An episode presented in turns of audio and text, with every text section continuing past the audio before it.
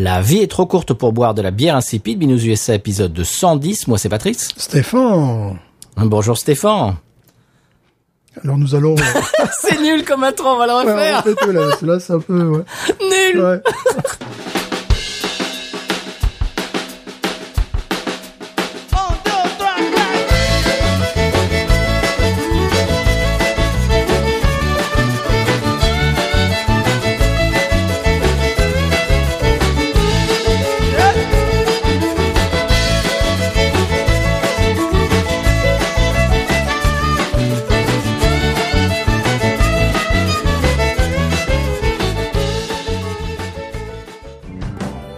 Bienvenue sur Binous USA, Mais nous... le podcast qui vous propose une critique de bière US chaque semaine. Des bayous louisianais, nous vous délivrons nos coups de cœur, conseils pratiques et l'expression cajun de la semaine. Un podcast à consommer Sans modération.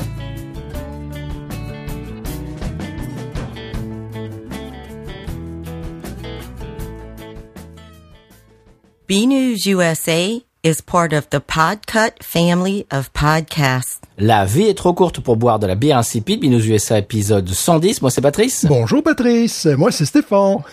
Bonjour Stéphane. Tu sais que la semaine dernière, c'était la 109 et j'ai pas fait de vanne. J'aurais dû faire une vanne sur le fait que c'était 109, mais on est toujours, euh, on n'a rien changé. Enfin, je sais pas. Ouais, Euh, oui, en réécoutant, je suis 109. Il y avait une blague à faire, on l'a pas faite. peut-être, Voilà. On est nul. Alors, euh, j'ai deux trois choses à dire en intro cette semaine. Oui. Que la Duvel Hazy, tu te souviens, euh, qui sortent une Hazy IPA chez Duvel, eh bien apparemment un, un auditeur euh, a, envoyé un petit message. Bah, en fait, c'est une publication sur Twitter qu'il a, qu'il a mis parce qu'on avait demandé à l'époque où on avait vu ça sur les réseaux euh, si, si les gens pouvaient la goûter, surtout nous en envoyer. Eh bien apparemment euh, cet auditeur était déçu. Euh, Il trouvait que une petite amertume. Il dis- disait que la, la citra, celle qu'on avait goûtée dans l'émission, est bien meilleure et que ça ça casse pas trois pattes à un canard. Alors je vous propose, chers auditeurs, que vous ne- nous en envoyez, euh, comme ça on pourra le, le- la chroniquer dans l'émission. Qu'est-ce que ouais, tu en dis ouais, ouais, ouais. Il faudrait pas non plus qu'ils se diversifient de trop, euh, nos amis, nos amis de Duvel, et, et qu'ils perdent la main. Bon, bah, c'est c'est un coup de c'est c'est pour rester euh, au sommet de la vague, j'imagine. Ouais, ouais, ouais. Alors j'ai euh, un- une autre brève. Euh, Urban South prépare, j'ai vu ça hier soir, une bière pour honorer la mémoire de John Prine, figure-toi. Waouh, ça, c'est incroyable ça. Ah oui, et qui va s'appeler In Spite of Ourselves, qui est un morceau très connu de John Prine, euh, qui est un classique. Alors, euh, la bière elle-même est, un, est une classique euh, American Pale Ale, avec une amertume très douce, un, un goût de malt crémeux, et ils ont fini ça avec des houblons Amarillo et Cascade, ce, Ouais. qui, ce qui est, ce qui est très connu, on en, on en parle souvent. Et euh, j'ai...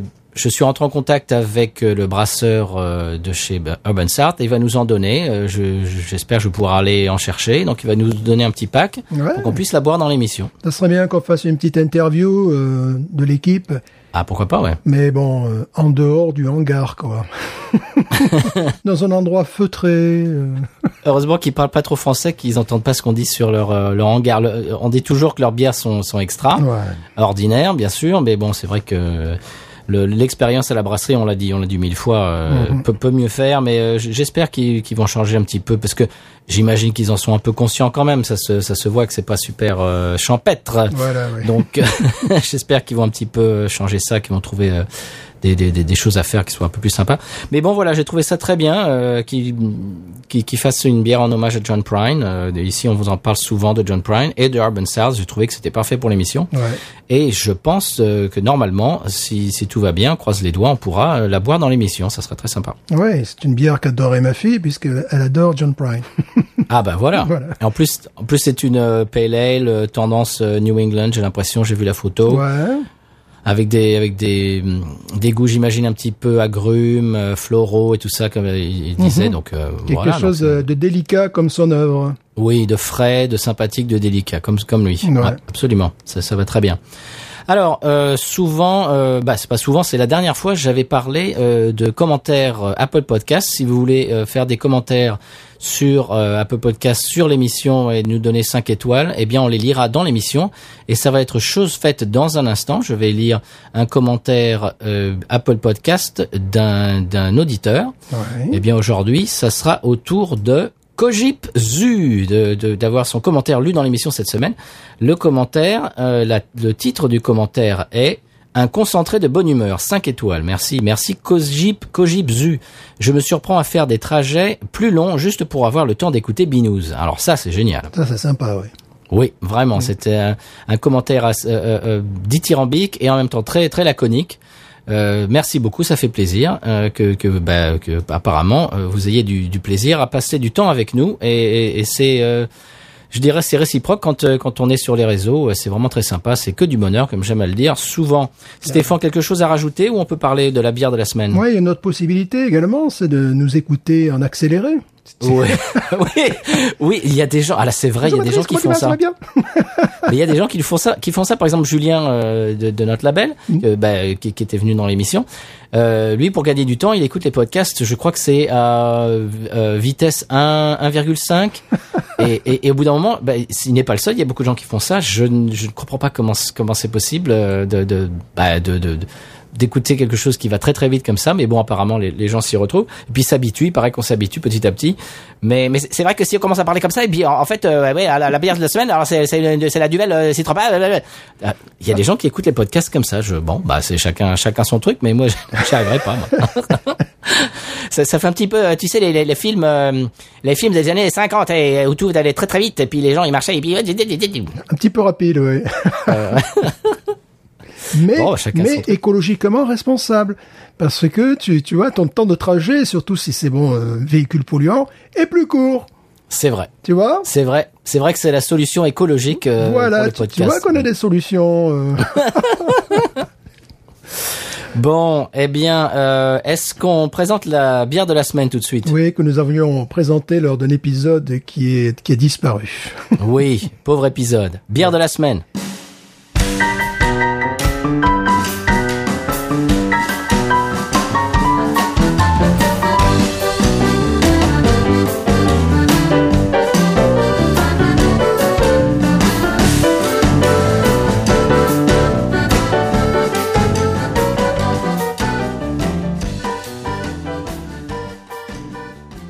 Alors la bière de la semaine, cette pauvre bière, donc euh, de- comme on disait euh, il y a un instant, cette bière, bah, on en avait parlé un petit peu dans l'émission, on avait euh, enregistré un épisode et puis euh, ton ordinateur avait complètement planté en plein milieu de l'épisode Ouais. et on n'avait même pas pu sauvegarder quoi que ce soit, donc c'est un épisode qui était euh, parti complètement à la poubelle.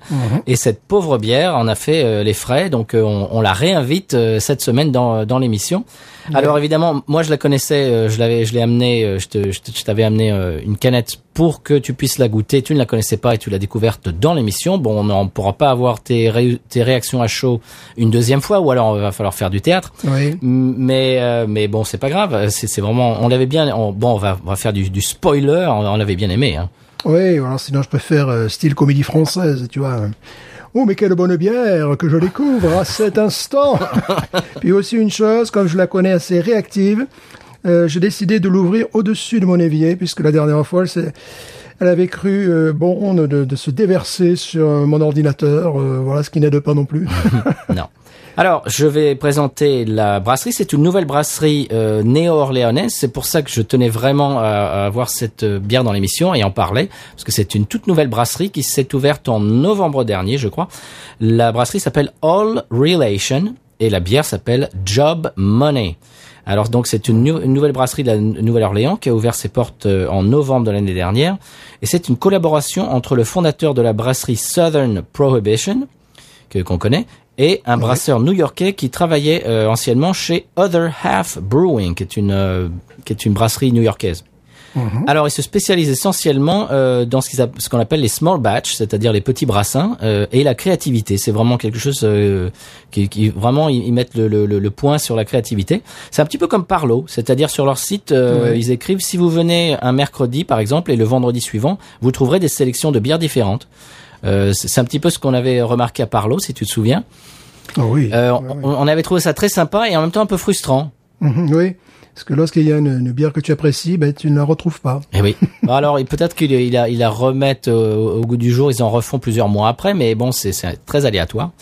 Donc, Ouais. donc c'est très bien pour ce qui est de, de la découverte, de l'inventivité, de la créativité. Mais bon, quand on va dans une brasserie, on aime bien aussi qu'il y ait certaines bières dont on sait qu'elles seront là et qu'on apprécie, qu'on pourra goûter euh, à la pression. Bon, Goûter, faire découvrir, euh, s'attacher à une marque. Alors évidemment, taquinage artistique sur la territorialisation des bières. Oh. tu, fais du je vais vous teasing. dire un peu plus euh, lors d'un prochain épisode, si vous êtes sage. voilà.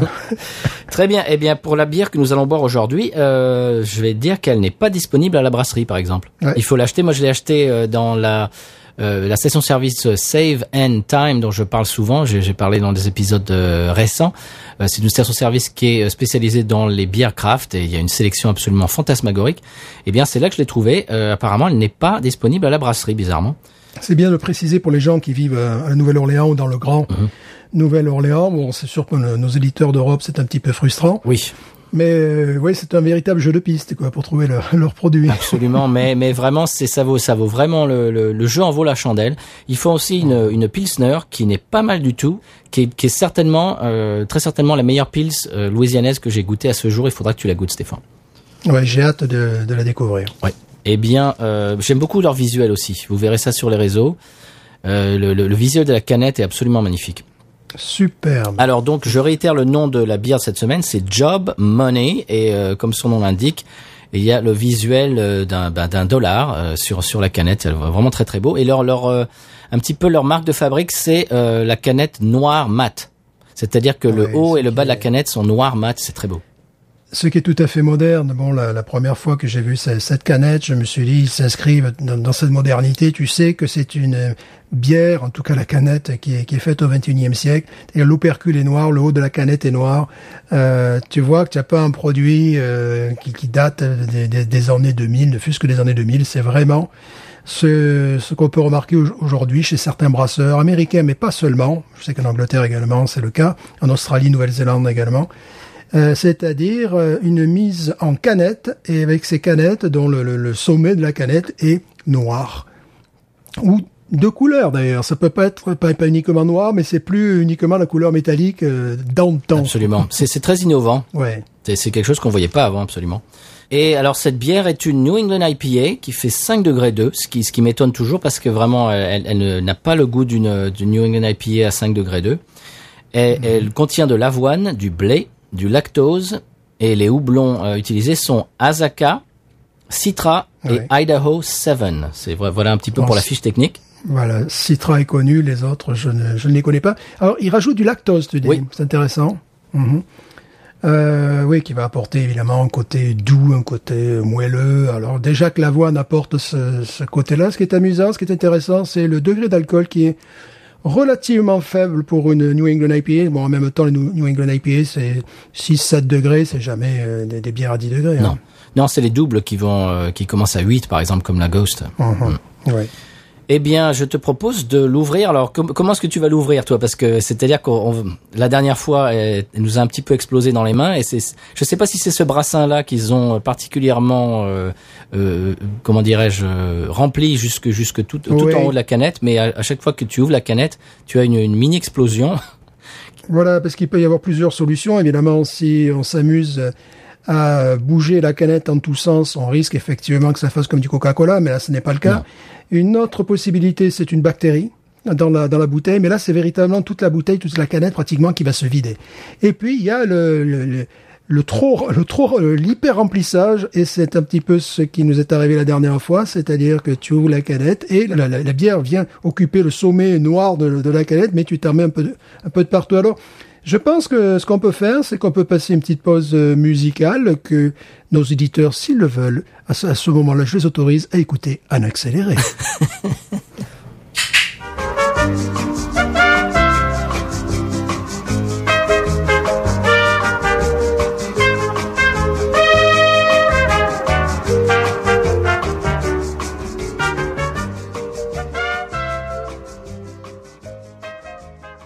Alors Stéphane, je vais être un petit peu euh, plus téméraire que toi. Je ne vais pas priver nos auditeurs de euh, Bière cette semaine. Je vais le faire moi devant mon micro. Wow Ça mousse, ça mousse. Oui, ça va, c'est pas non plus les chutes du Niagara. Hein. Ça mousse et ça me pousse.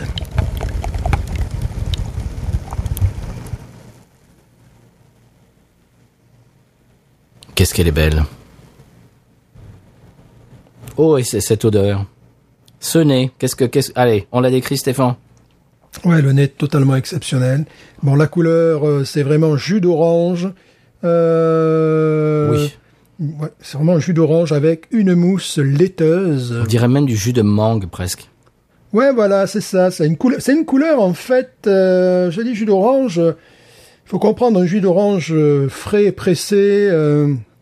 Mais c'est un petit peu plus. Oh non, ça pourrait être jus d'orange, ouais, tout simplement. ouais. Euh, qui tendrait vers une couleur de jus de mangue. Oui, bon. Euh, la, la mousse, euh, la mousse est crémeuse, laiteuse et pour cause. Il y a du lactose, il y a de l'avoine. Et cantonné, c'est une, c'est une bombe. C'est ce qu'on appelle une, une bombe de fruits. Fruits tropicaux. Un nez de mangue, effectivement. Fruits de la passion. Mangue, fruits de la passion, ananas. Exactement. Fruits de la passion, mangue, ananas. On sent également une petite euh, touche euh, délicate de pain.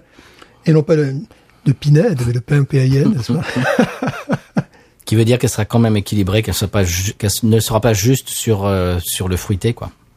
Voilà, euh, elle est... Euh, bon, c'est les, les grandes bières qu'on fait maintenant au XXIe siècle, en, en 2020.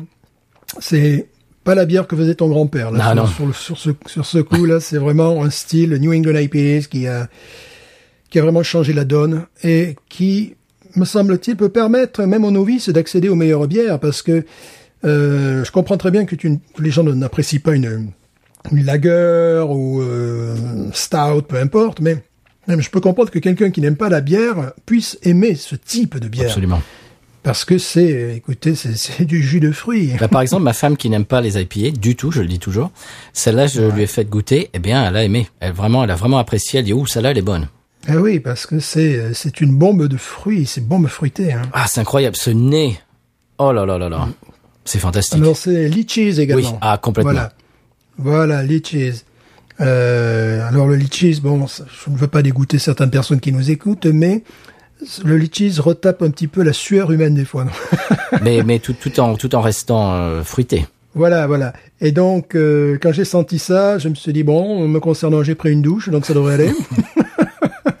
Mais quand j'ai senti ce- cette odeur si particulière, je me suis dit, oui, litchis, évidemment.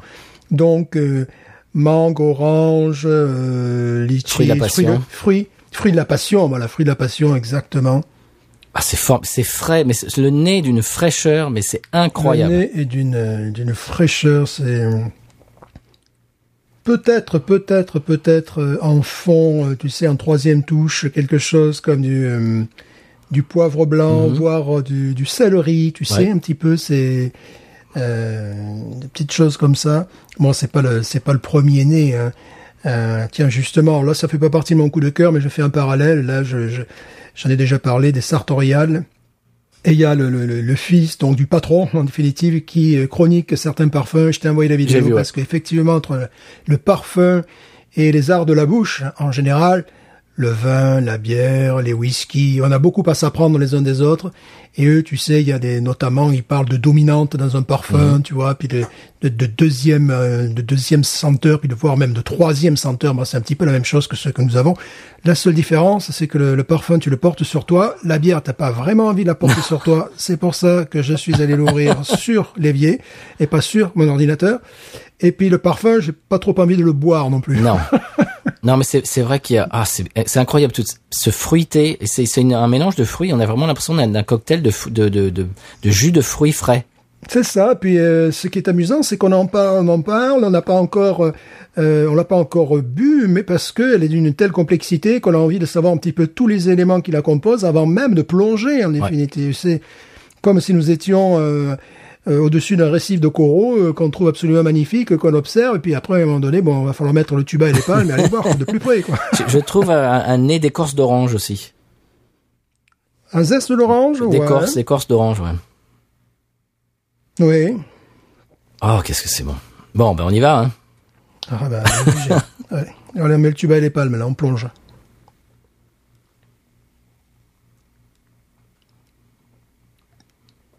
Oh, elle est d'une douceur.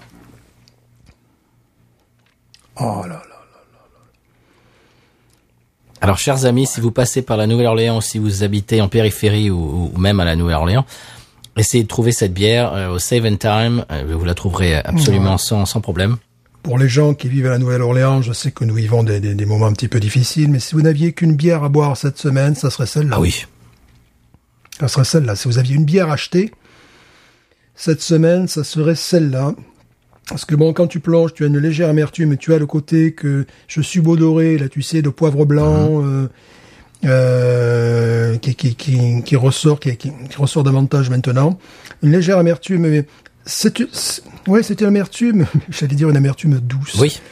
Mais euh, un petit peu comme quand même du céleri, tu vois, des choses comme ça, et qui, qui reste euh, le côté justement poivré. Au fur et à mesure que je parle, je sens ce côté poivré qui reste sur l'arrière de la langue. C'est ça qui donne l'équilibre.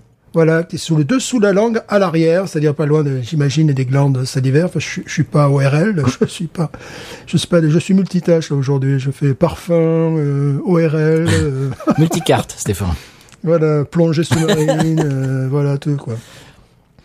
Voilà, coach sportif Aussi. aussi, euh, voilà. euh. C'est vrai, c'est vrai qu'elle est très douce. Parce que ce qui m'a vraiment étonné euh, et, et vraiment accroché euh, avec cette bière, c'est comme tu le dis, c'est son amertume qui est, ça, ça paraît paradoxal, mais qui est d'une douceur extrême. C'est-à-dire que on, on, on la perçoit à peine l'amertume, mais elle est là quand même pour pour apporter évidemment un petit peu d'équilibre, que ça soit pas que sur le fruité, mais vraiment, c'est une amertume qui est complètement euh, en, en retrait, je trouve. C'est ça, c'est-à-dire que j'ai le, le le- la sensation que le poivre blanc, ou le côté poivré dont je parlais, me soutient la langue en ce moment, tu vois, la- l'arrière de la langue, tu vois, c'est- une sensation assez, assez unique, euh, qui, elle me fait saliver d'ailleurs, vraiment dans le, je la trouve euh, évidemment énormément complexe, très moderne, euh, alors dans ce type de bière, on va pas peut-être chercher, tu vois, les reflets sur le bord du verre. C'est peut-être pas là le, le- le point fort des nouvelles,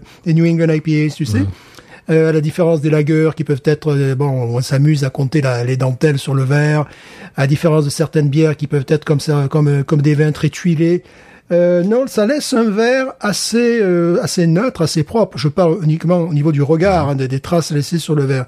Mais je préfère avoir des traces en bouche que sur le verre. Qu'est-ce qu'elle est complexe, et qu'est-ce qu'elle est douce. Elle est très très douce. Et donc ça pourrait être, comme je disais tout à l'heure, une entrée euh, à la, au style New England IPA pour les gens qui n'aiment pas les IPA. Parce que ça, je vous garantis que même les gens qui n'aiment pas l'amertume, bah, euh, comme on vient de le dire, l'amertume est très en retrait. Ça, ça peut vraiment faire un- un- un- une, une introduction au New England IPA absolument parfaite, je trouve.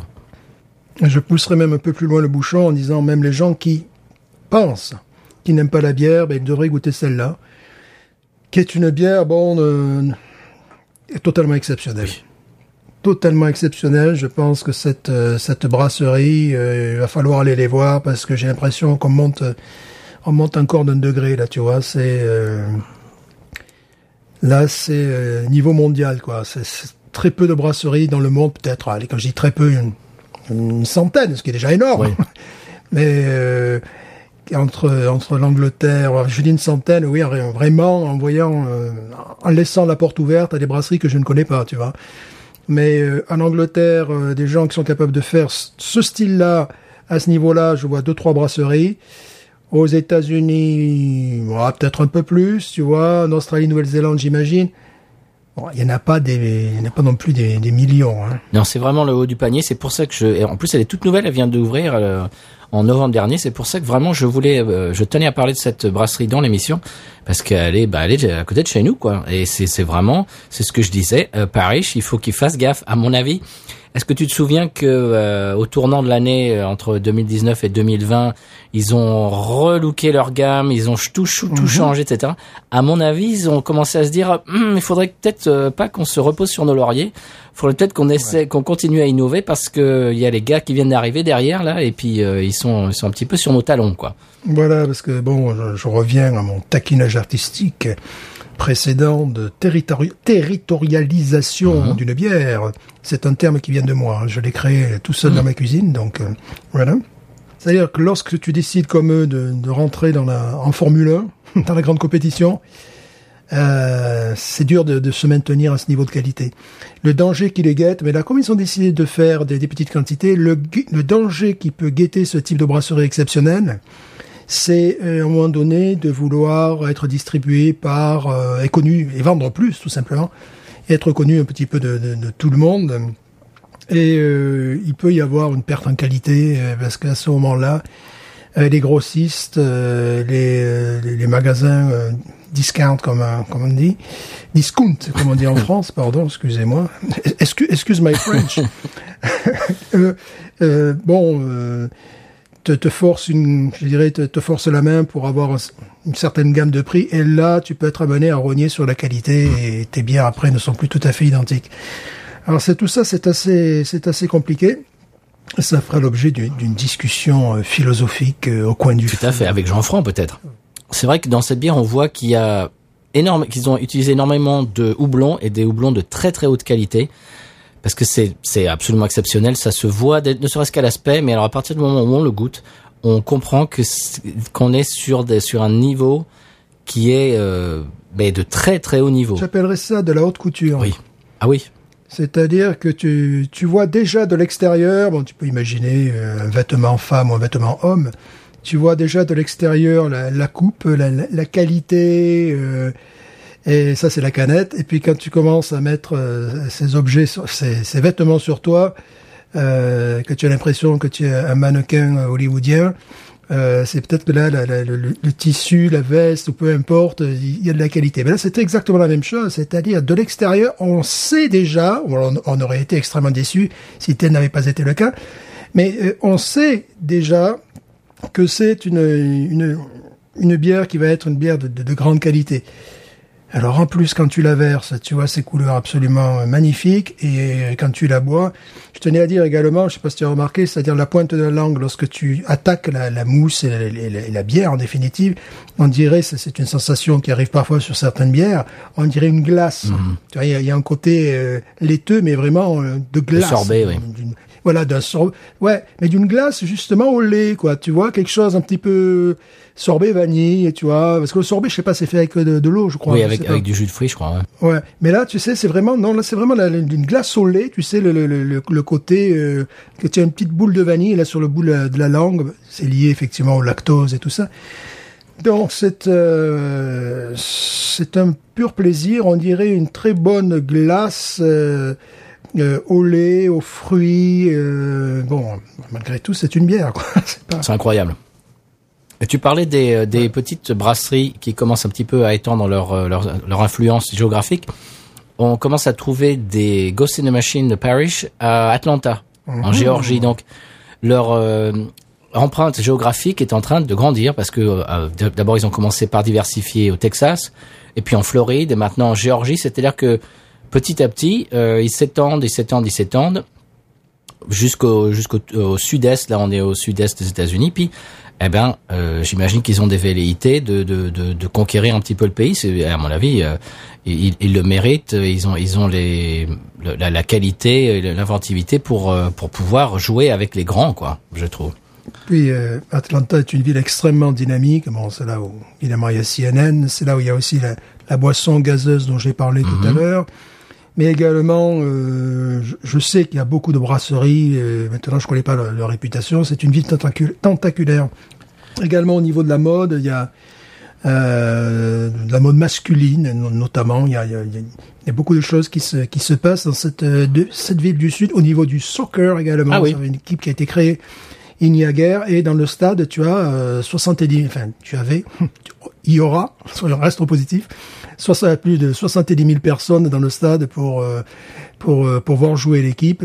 Euh, c'est la ville du sud qui est euh, qui est différente parce que quand tu vas à Houston, c'est le Texas. Bon, Texas, c'est encore autre chose. Mais euh, c'est une espèce, une espèce de centre euh, nerveux, euh, intellectuel, économique. euh, L'aéroport également, l'aéroport d'Atlanta, c'est la plaque tournante euh, internationale euh, aux États-Unis des vols internationaux. Nous, on passe forcément, quasiment à chaque Par fois par Atlanta, ouais. C'est forcé, ouais. C'est ce qui est amusant aussi pour les séries limitées euh, concernant les voitures, tu vois, bah, tu, tu les trouveras à Atlanta, tu les trouveras pas à la Nouvelle-Orléans.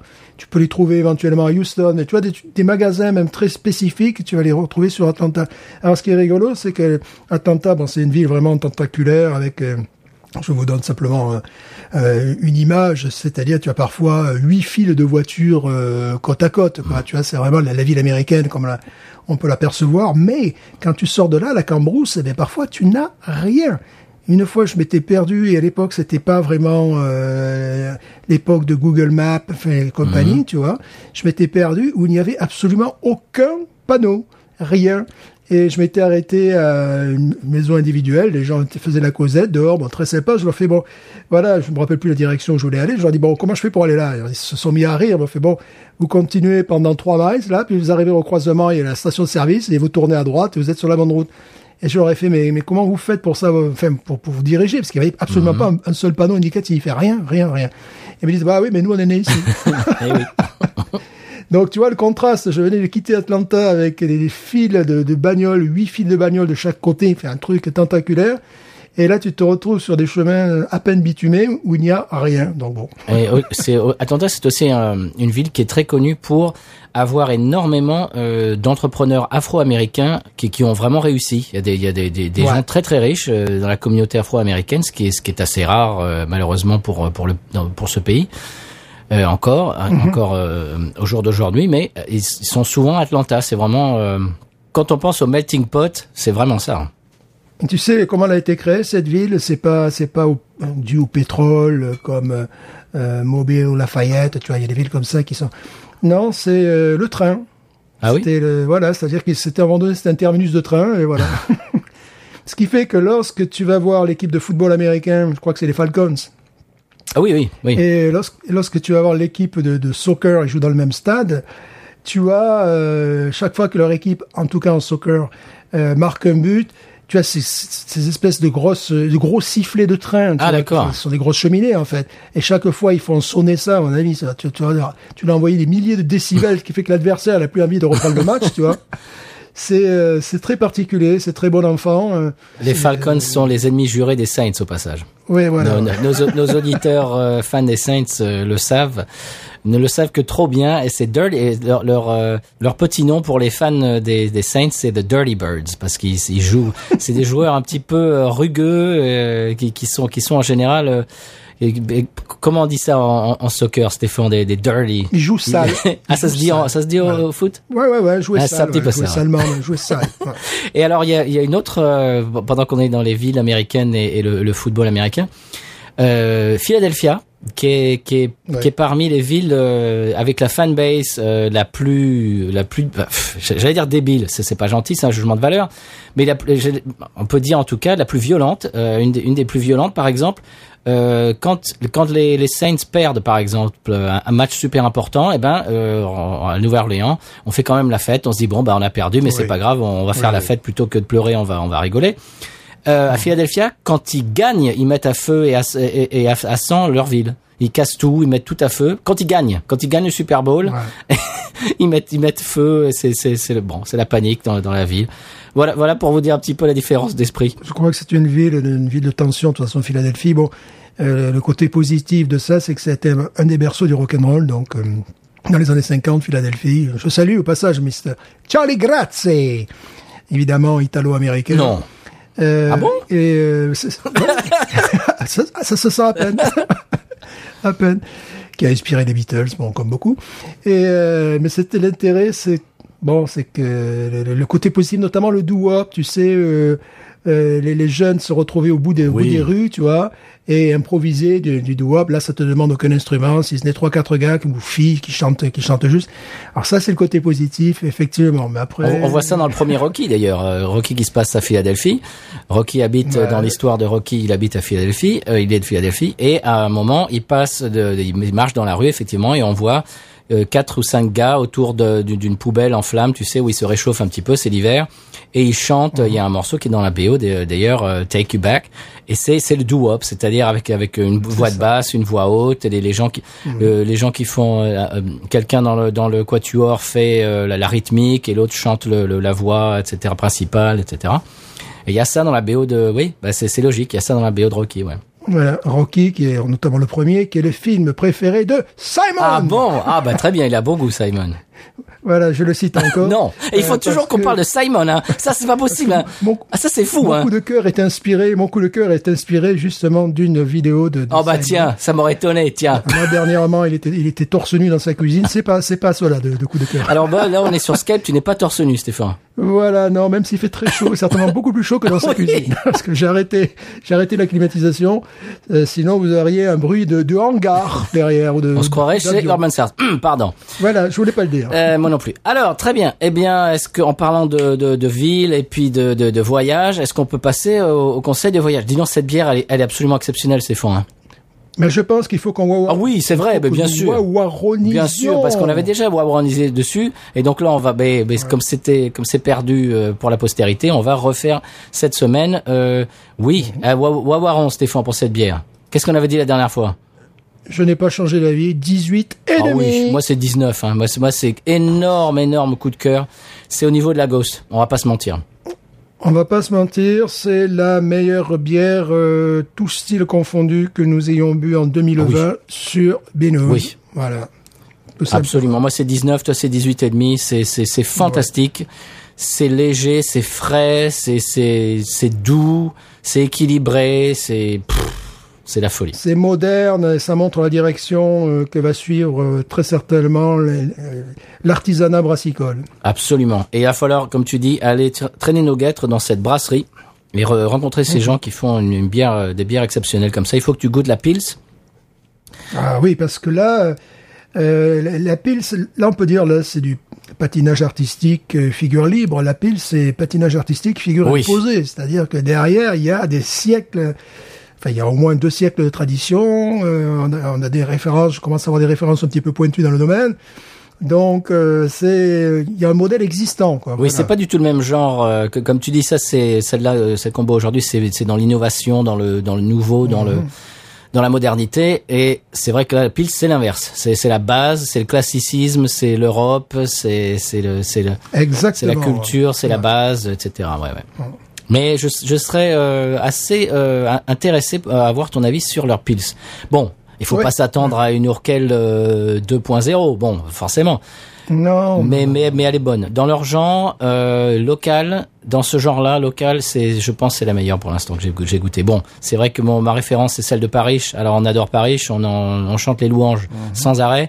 Mais la Pils, euh, ils se sont un peu manqués, quoi. ouais, et ce sont pas les premiers. Alors, j'aimerais bien, Stéphane, on parle des bières modernes locales. J'aimerais bien que tu goûtes celle-là, un de ces quatre.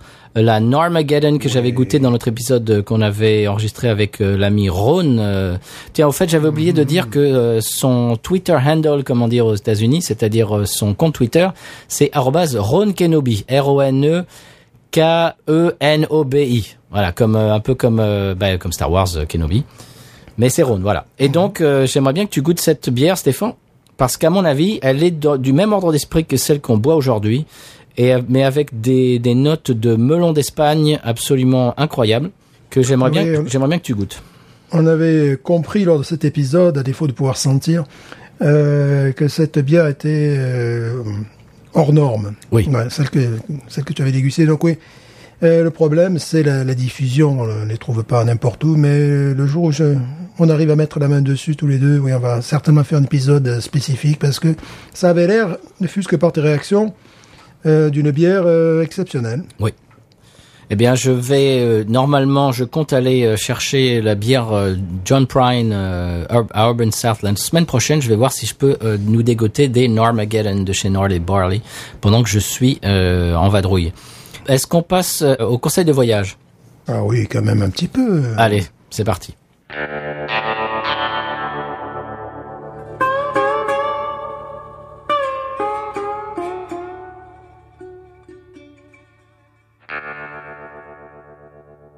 Mon conseil de voyage cette semaine, ça sera la House of Blues de la Nouvelle-Orléans. Stéphane, est-ce que tu y es déjà allé Oui, je crois même qu'on est allé ensemble Ok, je pensais bien, mais j'étais pas sûr. plusieurs fois. Parce que j'y suis allé euh, des dizaines de fois, mais je, je je n'étais pas sûr euh, qu'on y soit allé ensemble. Qu'est-ce qu'on Ouais. qu'est-ce qu'on est allé voir là-bas euh, ensemble? Gino Brown, Ah oui, mais bien sûr. voilà. Oui. Rick Azaray Bah, oui, tout à fait. et Gérard Lenormand. C'est ça, c'est ça. Au passage, Johnny Hallyday y a joué quand même. Oui, et ce qui est très drôle, bon, nous n'y étions pas. Non, oh bah non, mince On va pas se alors. mentir. On avait Mais piscine ce jour-là. à un moment donné, tu entends quelqu'un dans le public, parce qu'il y a eu évidemment, on doit, pouvoir se retrouver sur YouTube des, des vidéos tournées, tu vois. Et à un moment donné, tu entends dans le public quelqu'un avec un superbe accent de Nouvelle-Orléans, euh, région, je dirais, euh, Sud-Gare, Nouvelle-Orléans, qui dit, Johnny, je t'aime! Johnny, je t'aime! Oui, lui, lui, il était de Mandeville, lui, je crois. Euh, Oui, voilà, je me suis dit, tiens, un compatriote. On est pays, quoi. Alors, je vais expliquer ce que c'est que la House of Blues. Euh, ça se trouve sur De- Decatur Street, Decatur, dans le French Quarter, qui est encore un nom bien français, Decatur. Ouais. Euh, D'ailleurs, euh, c'est rigolo, toi tu ne l'as pas encore vu, il va falloir que je te le prête, mais dans euh, le dernier film de Tarantino, Once Upon a Time in Hollywood, le personnage que campe Leonardo DiCaprio euh, joue un personnage dans un western qui s'appelle Dec- Decatur. Alors il y a, y a tout un, il y a toute une scène sur comment prononcer Decatur, et Decatu, c'est très rigolo. Alors ça se trouve dans le French Quarter, la House of Blues. Euh, c'est une, en fait, c'est une, une chaîne de salles de concert qui a été fondée par Dan Aykroyd des Blues Brothers. Entre autres, hein, il a joué aussi dans SOS Fantôme, etc. Vous connaissez Dan Aykroyd par, par cœur, j'imagine. Il y a aussi un restaurant qui est très très bon. Je vous, je vous le conseille. Ils font aussi leur euh, sauce pimentée, hot sauce et tout ça, euh, de maison, qui est très très bonne aussi. Et alors, euh, ce, qui est, ce qui est sympa avec le fait de, euh, de manger au restaurant, qui, qui, qui fait partie évidemment de la House of Blues, c'est que si vous montrez euh, votre addition après, euh, vous pouvez entrer avant tout le monde dans la salle de concert. C'est-à-dire que vous vous passez euh, devant tout le monde qui est bah, quand il y a un concert, en général, évidemment, il y a des gens qui, qui se pointent un peu à l'avance et puis qui font la queue. Eh ben, si vous montrez votre reçu du restaurant, vous passez avant tout le monde, ce qui peut être très sympathique si vous voulez vraiment aller voir quelqu'un, euh, bah, votre idole ou je ne sais quoi. Vous serez, vous serez forcément au premier rang. Alors j'y ai vu, alors je compte même plus les fois où je suis allé. J'ai vu Willie Nelson, euh, Dwight Yoakam, Dr. John, euh, Bonnie Raitt, George Thorogood, Jimmy Vaughan, Chris Isaac, les Cramps même, euh, etc. C'était pas moi qui voulais y aller, mais bon, les Cramps, d'accord. Ça, j'imagine. oui. Ouais. Euh, J'ai vu deux fois les Cramps dans ma vie d'ailleurs à la Nouvelle-Orléans. Bref, euh, bon, c'est, c'est- je vais pas me plaindre hein, parce qu'en plus maintenant le chanteur est mort, donc je peux dire que je les ai vus. C'est quand même un, un- un groupe culte. Alors c'est, Ils ont appris à jouer depuis, donc c'est bien, quoi. ouais, voilà, c'est bien. On s'excuse pour les gens qui aiment le, comment, le- comment ça s'appelle, c'est, c'est- le psychobilly. Ah. Voilà, ouais, comme tu veux. Bon, voilà. On s'excuse. Alors, c'est, donc la salle de concert est assez petite. C'est ça que j'aime beaucoup. C'est vraiment à échelle humaine. On peut être très près de l'artiste. Euh, Bob Dylan, par exemple, avait donné un concert euh, surprise quand il était passé à Jazz Fest. Alors ça, c'est quelque chose que les, les artistes très connus euh, aiment beaucoup faire. Quand ils jouent Jazz Fest, euh, tout d'un coup, pouf, le soir même, alors ils jouent pendant la journée, et puis le soir même, ils font une apparition complètement ina- surprise dans un club. Alors par exemple, un de tes maîtres à penser, Stéphane Tom Jones, Ça, j'en pleure est, apparu dans un petit club dans lequel on va souvent. Ouais. Euh, et c'était John Cleary, euh, qui, qui est un pianiste. Alors, il n'est pas de la Nouvelle-Orléans de- de- ori- d'origine, mais il habite ici depuis des décennies et il est complètement. euh, il a les deux pieds, les deux mains dans la culture néo-orléanaise. Il faisait partie d'ailleurs du groupe de euh, Bonnie Raitt quand j'avais vu Bonnie Raitt. Euh, John Cleary, c'est un c'est un super musicien, c'est un pianiste d'exception. Euh, ça fait ça fait un peu bizarre quand on le voit parce qu'il il ressemble à Robert De Niro. Et alors ça fait Robert De Niro qui joue du piano euh, magnifiquement. Ça fait un petit peu bizarre, un télescopage. Euh, donc Tom Jones au Chikiwawa. Il y avait il y a une vidéo. J'ai vu ça le lendemain matin. Je me suis dit mince. Il y avait Tom Jones au Chikiwawa hier soir. Chikiwawa, c'est l'endroit dans lequel joue euh, Jesse Dayton quand il passe à la Nouvelle-Orléans. Ouais. Euh, Bill Kirchen, qui est, qui est un de mes artistes préférés. Mais c'est un petit bar, quoi. Vraiment, c'est-à-dire on est les, les, les, les chaises et les, et les tables sont autour d'une petite scène. Euh, D'ailleurs, en, en, en fond, euh, pour, pour décorer le, le, le, le- le mur de la scène, il y a euh, une- un panneau qui vient de la- une église à Terrebonne, de la paroisse de Terrebonne, un truc complètement incongru qui est à côté de chez nous, Ouma. Et euh, c'est vraiment un petit club euh, complètement minuscule. Et Tom Jones euh, s'est incrusté euh, et a chanté quelques chansons avec John Cleary. T'avais vu le- la vidéo évidemment, Stéphane Ouais, j'ai vu la vidéo. J'avais envie de mettre des baffes, au- des, des, des gifles au public pour leur dire t'as Tom Jones là. Mais les gens, les gens étaient là, ouais, c'est sympa, c'est Tom Jones. C'est-à-dire que vous vous imaginez voir Tom Jones dans un dans un bar PMU quoi, quasiment, parce que c'est tellement petit. C'est tu le, il est en au fond de la salle avec euh, avec euh, un, un petit groupe, euh, genre j'imagine qu'il devait avoir le pianiste peut-être tout seul ou peut-être juste avec un bassiste ou un batteur. Et tu as Tom Jones, mais tu peux le toucher quoi. Il est juste là. Tu, Ah oui, tu- oui. c'est incroyable quoi. C'est Tom Jones. C'est comme de voir, euh, allez, c'est comme ce serait comme de voir Johnny Hallyday dans un dans un bar PMU euh, à Paris quoi ou à Marseille quoi. C'est- c'est- C'était quand même le, le meilleur pote de Presley, quoi. Enfin, Oui. Tu vois, euh, Oui, puis un chanteur exceptionnel quoi. un chanteur exceptionnel. Bon, on va pas refaire toute sa carrière, mais euh, oui, quand même, quoi. Donc c'est Bon.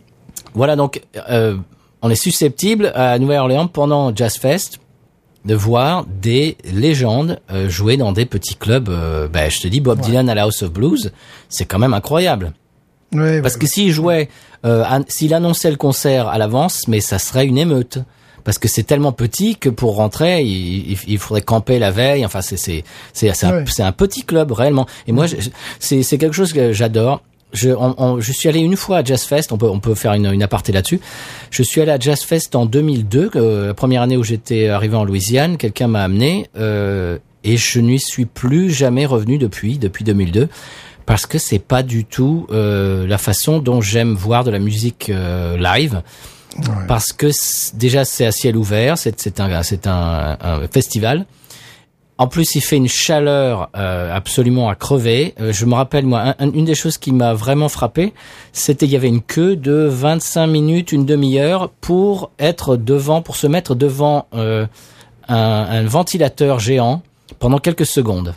Les gens faisaient la queue pour être devant un ventilateur. C'est pour vous donner un petit peu une idée de, la folie, de chaleur que c'est quoi. Il y a, aussi le fait de faire. euh, J'étais allé à Voodoo Fest, qui est, pas mal. Il y a des, très bons groupes qui passent à Voodoo Fest. Euh, J'étais allé voir euh, Shooter Jennings, qui est le fils de Waylon Jennings, et juste après il y avait euh, Voice of the Wetlands, qui est un super groupe louisianais, de dont fait partie le, copain Waylon Thibodeau, Tab Benoît, etc. Vraiment, il y a des légendes de la musique louisianaise et en général ils, font des concerts pour, pour, ben comme, on dit ici, raise awareness, c'est-à-dire pour pour un petit peu euh, prêcher la bonne parole, de de de- de- d'essayer de, sauver le littoral, etc. dont on parlait justement euh, il y a deux semaines. Le littoral qui est en train de disparaître en Louisiane. Oui. Et donc j'avais vu, j'étais allé voir ce, ce, ce concert qui était fantastique. C'était réellement, c'était les meilleurs musiciens louisianais tous ensemble et, et c'était fantastique. Le problème, c'est que j'avais euh, bu euh, genre euh, genre deux bières avant, un truc comme ça. Et évidemment, il fallait que j'aille euh, aux toilettes pour uriner. Ça m'a pris une demi-heure pour faire la, la queue aux toilettes. Et en, en plus, tu sais, c'est des toilettes euh, portables Ouais, en plastique. ouais. Voilà, je vais, Le je, chantier, là. ouais. voilà, je vais pas, je vais pas vous donner euh, peu plus de. Si aujourd'hui nous allons parler des différents types de toilettes. C'est vrai. La dernière fois, tu as, tu as parlé des toilettes de, de, de cette station-service qui a, des, qui a un rayon craft. Et là, aujourd'hui, nous allons parler des...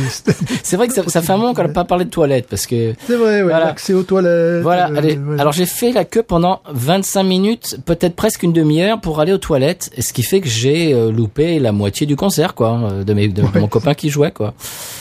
Bon. Super. Voilà, donc ça peut être aussi un conseil de voyage. euh, buvez pas trop euh, de, de liquide quand vous allez dans un festival parce qu'après, c'est faut faire la queue pendant une demi-heure. Je reviens un petit peu euh, à ce que je disais avant. Je reviens à, à l'origine de mon histoire. J'étais allé au Jazz Fest. J'avais pas trouvé qu'il y avait vraiment des groupes exceptionnels. Je, je me souviens pas de qui jouait cette année-là. En tout cas, ça m'avait pas marqué. Mais bon, c'est la première fois que j'ai goûté l'alligator. Alors ça, voilà, c'est la, la seule chose euh, positive que j'avais faite ce- cette année-là, ce, en Jazz Fest. J'avais goûté pour la première fois un po' boy d'alligator que j'avais absolument adoré. J'avais jamais goûté l'alligator auparavant. Mais enfin, pour moi, Jazz Fest, c'est la chaleur, euh, la poussière, parce que c'est dans un endroit qui est, qui est poussiéreux. euh, C'était une espèce de terre battue poussiéreuse. Et, et puis, euh, c'est c'est c'est très inconfortable, quoi, parce que tu tu as très chaud. Tu peux pas, évidemment, tout est payant. Si tu as envie de boire, évidemment, euh, c'est c'est payant, etc. Mais il faut faire la queue pour tout, pour pour avoir un petit peu de d'air frais, pour aller aux toilettes. Enfin, c'est moi, c'est quelque chose que je bon, j'aime pas trop les foules.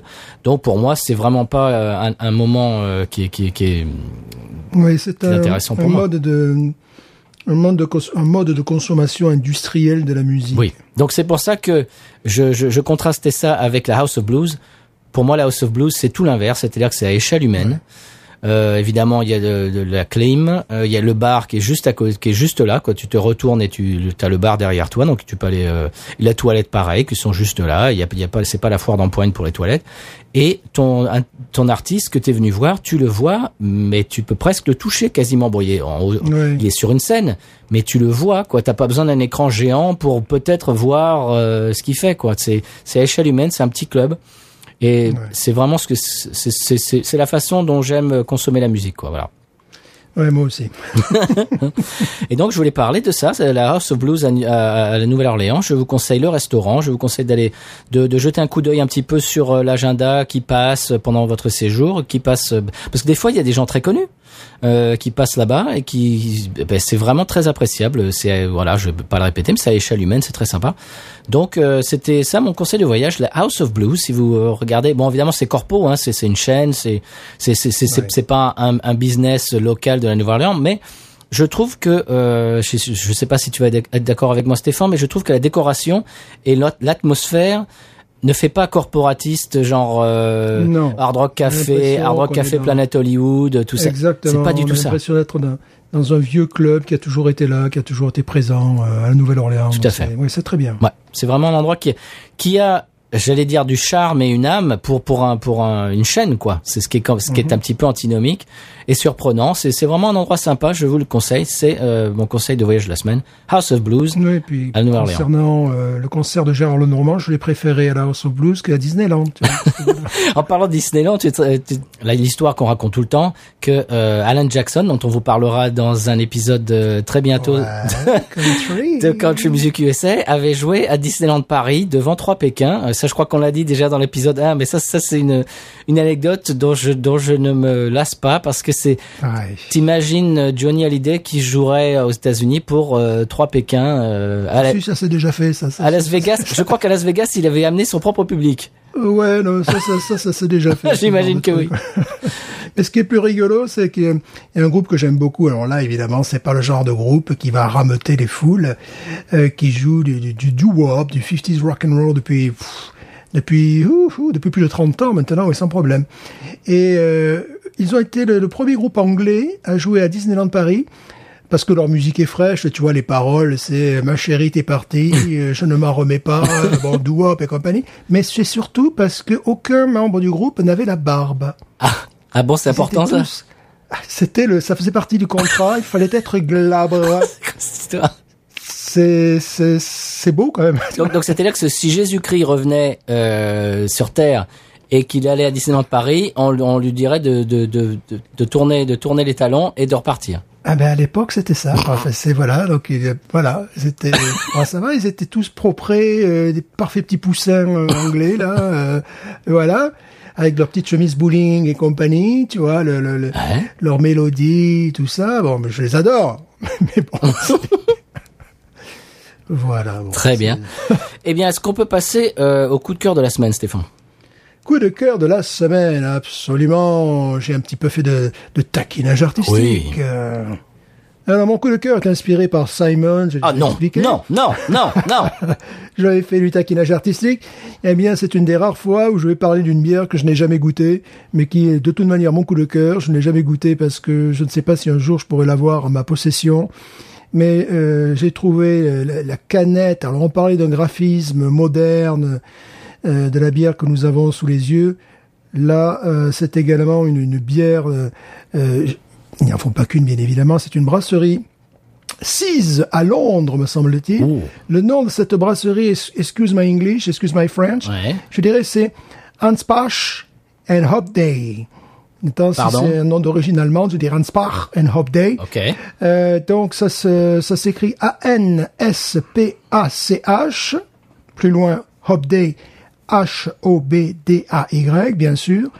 Euh, et il se lance, bon, dans la production de, de bières euh, artisanales et tout ça. Alors, je trouve le graphisme de leurs canettes totalement sublime, mais surtout ce qui m'a, qui me fait beaucoup envie. Alors, je vais voir si je peux recevoir leur bière euh, aux États-Unis. Je pense que non. Faut Non, pas je non pense plus pas, rêver. non. À part que, à part si Gérard euh, veut bien envoyer de l'huile d'olive à mon appartement, mais de manière officielle, je ne pense pas que ça soit possible, malheureusement. Et euh, Simon a, a dit euh, donc euh, tout le bien qu'il pensait d'un style de bière euh, dont je manque aux États-Unis, une bitter. Et là, ils ont euh, fait une bière classique, deux points, The Ordinary Bitter. Niveau d'alcool 3.7, tu vois, ils le vendent, ça me fait, ça me fait, ça me rend triste, ils le vendent par pack de 4, 12 ou de 24, ce qui me fait pleurer. Et euh, alors, euh, c'est-à-dire qu'ils euh, revisitent le classique de la bière anglaise, je vois, ils disent des doux euh, arômes de de, de, de pinède, ah ah ah, j'ai pas dit plein de des doux arômes de pinède, d'épices, de fruits noirs, euh, qui sont suivis par un palais euh, délicat avec des notes de biscuits et de caramel. Oh là là. Et ils utilisent euh, assez étrangement le, le Chinook, qui est le Chinook, je vais pas réussir à parler Chinook, je sais pas comment ça se prononce non plus. Ouais. Euh, qui est euh, qui est qui est qui est qui est bon Qui est un houblon, euh, ouais, qui est- houblon américain, Mhm. qui n'est pas un houblon anglais. Donc, euh, ce que Simon le disait très justement, et par mes voyages en Angleterre, euh, lui, il a commencé à boire euh, de la bière, ben, la première bière pour un gars de sa génération, il a 41 ans, et peut-être aujourd'hui encore, j'espère. La première bière qu'on te met sous le nez, parfois à un âge qui n'est pas légal, nous ne connaissons, nous ne Non. cautionnons pas ce genre. Pas du de- tout. Alors le, de- le, le Binous USA SARL euh, euh, s'inscrit en faux contre les gens qui voudraient euh, euh, influencer les, les jeunes auditeurs à boire de la bière avant leur âge légal. Voilà. absolument. Ça, le, mes- le message est passé. Euh, donc, c'est ce qu'on appelle les bitters. Les bitters en Angleterre, c'est un petit peu comme les lagers en, en Allemagne, quoi. C'est euh, c'est le B à bas. Bon, bien sûr, Simon, les premières euh, bières qu'il a bu avec son grand-père, c'est tiens, bois ça, mon gamin, tu verras, ça te faire du bien. Ce sont des, des bières qui ont un degré d'alcool très faible, souvent, souvent faible, en tout cas, parfois même, bon, comme on le voit là, 3.7. Et euh, alors, aux États-Unis, quand je me rappelais le goût, euh, heureusement, il y en a quelques-unes qui traînent parfois les anglaises, mais c'est très rare. Sinon, il y a Foster qui en fait une immonde. Euh, la Foster euh, Bitter, justement, parce qu'ils font la lager que tout le monde connaît. sûr. Mais ils font la, la Bitter. Alors, elle est vendue sous forme de carrément de 2000 litres. Tu sais, c'est le tank, là, tu vois, le réservoir, carrément. Quand tu bois ça, tu as, tu te dis, tiens, c'est la, c'est la plus dégueulasse dans le style, mais comme tu aimes le style, tu vois, c'est, un truc qui est un petit peu ambigu, mais c'est quand même la plus dégueulasse dans le style, mais t'aimes le style. Alors, ça fait un petit truc, euh, bon, tu sais, tu te, tu te dis, bon, ils ont fini cette, cette bière au caramel, tu vois, bon, des choses comme ça, tu, tu sens que c'est pas vraiment naturel. Ouais. Ils ont peut-être même mis des, des pennies, tu vois, des, des, des- c'est-à-dire des, des, des petits cents, des petits centimes en cuivre Des au fond, pièces. tu vois, parce que des pièces. Quelle horreur. Parce que voilà, c'est ce qu'on à propos de- des bitters qui sont des bitters qui sont euh, vraiment, vraiment le, tout venant, euh, tu sais, compagnie, la, mauvaise binouze euh, bitters, c'est-à-dire quand tu la bois, tu as l'impression de boire que, que- que- que quelqu'un a mis, tu vois, des, des pénis au fond de ton verre qui ont un goût de cuivre qui remonte. Bon, ça c'est bon, mais le, le, le style. euh, le style est un classique et comme dit Simon, je suis d'accord avec lui, comme il le disait pour la lager, quand tu as une, une bitter, quand elle est réussie, bah, c'est toute l'histoire, pour moi, c'est toute l'histoire d'Angleterre dans un verre, tu vois, c'est vraiment, ça fait partie des, des, des, des bières, des bières populaires, euh, les mineurs au pays de Galles, avec des degrés pareils, parfois avant de poser le verre, mais ils en buvaient 6 ou 7 en sortant, en sortant du boulot, tu vois. Bon, on conseille pas. Non, ne- le, USA SARL euh, Voilà, ne, nous- ne nous- conseille pas, voilà. euh, co- conseille le, le, le- la, la modération sur la, la, la- le but d'alcool est dangereux pour la santé. C'est c'est Voilà. notre euh, oui c'est notre juriste qui nous a dit de dire ça. Voilà, le, le message est passé. Donc, Donc ne faites pas boire les enfants et n'en buvez Voilà. pas trop. Voilà. Voilà, et mettez votre ceinture Yeah. en sécurité. euh, si, et vous mettez votre ceinture en sécurité si vous ouvrez une bière. Pardon, non, De quoi. Attachez vos ceintures. Euh, quoi Attachez votre ceinture avant de boire une bière. voilà. je crois qu'on tient le Les message. vérifications de- Et- des, des portes opposées. Ouais, quoi Voilà. Donc c'est pour dire euh, que ben voilà, c'est la première fois que je que je mon coup de cœur va à une bière que je n'ai jamais goûtée, que j'aimerais goûter parce que je fais référence au style. Le graphisme est, est vraiment superbe. Dès que j'ai vu qu'il sortait cette cette canette de, de, de son frigo, j'ai dit tiens ça parmi mille bières, boum, j'irai directement vers ce, vers ce produit. Alors, ils ne font pas que, que la Bitters, ils font aussi des lagers. Alors, je regarde en même temps que je vous parle sur leur site. Hier, je ne pouvais pas accéder, accéder au site, alors je me suis dit, tiens, ça va être bien pour le coup de cœur. Euh, donc, ils font des collaborations, ils font, voilà, Pale Ale, Porter, la canette est Ouh. sublimissime aussi. 6.7 degrés, la Pale Ale 4.4. C'est Ouais. c'est une brasserie ancienne ou moderne? Moderne, totalement moderne, c'est ça, parce qu'ils revisitent le style. Tu vois, ils ont une lager à 4.7, IPA à 6 degrés. Hmm. euh, mais je vous conseille d'aller sur leur site, ne, fût-ce que pour voir les, les canettes, à défaut de les boire, au moins les voir, ça sera Hmm. déjà pas mal. Donc je recite le nom de cette euh, brasserie londonienne. Alors si, je sais que nous sommes écoutés en Angleterre. Oui. Alors, euh, vous, vous avez la chance, vous pouvez tout à fait commander euh, les bières à cette brasserie. D'Europe, je ne sais pas, avec le Brexit, je ne sais pas comment ça fonctionne. À un moment donné, ça devait être, euh, bah, ça devait fonctionner assez facilement pour commander ces bières. Nous, euh, à mon avis, ça, ouais, je peux toujours essayer, je peux leur envoyer un message. Est-ce que vous pouvez m'envoyer des bières Oui. aux États-Unis Ah, Ils vont me dire. Alors, chers auditeurs auditrices, si vous voulez faire plaisir à Stéphane, eh bien, vous nous envoyez un email sur binoususa@gmail.com ou bien sur Twitter, Facebook ou Instagram, message personnel, et on vous donnera la marche à suivre pour nous envoyer des bières de cette brasserie. Tu rappelles le nom, Stéphane? Alors, euh, c'est, je dirais, Enspach and Hop Day, Enspach A-N-S-P-A-C-H, and Hop Day, H-O-B-D-A-Y, à Londres. Euh, voilà, je regarde les contacts. Comment contacter ces braves gens? Le site. Euh, voilà, très. Voilà, il y a même l'adresse. Euh, 118 euh, Druid Street. Oui, druide, comme un druide. Ouais, comme un druide, ouais. Euh, à Bermondsey, B-E-R-M-O-N-D-S-E-Y,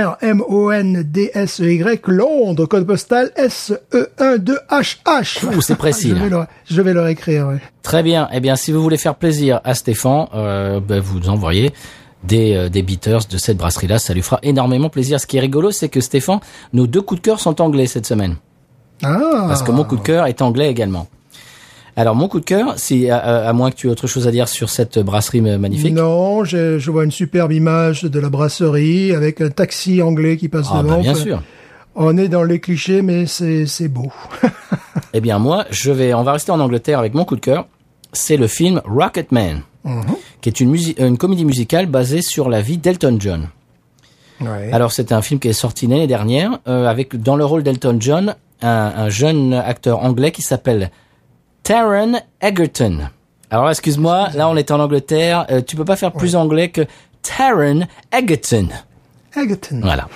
qui est, qui est un, un acteur absolument formidable, moi qui m'a bluffé dans ce film. Et c'est lui qui chante tous les, toutes les chansons euh, au passage, parce que Rami Malek dans le film de Queen, euh, c'est le réalisateur de Rocketman et le, le réalisateur qui avait repris le projet euh, Bohemian Rhapsody, le film sur Queen, en, en, en, en route, parce qu'ils ils ont changé de réalisateur en cours de film. L'acteur principal dont je viens de parler, Taron Egerton, chante euh, lui-même les parties de, de chant dans tout le film. C'est vraiment bluffant. Il est, c'est un très bon chanteur.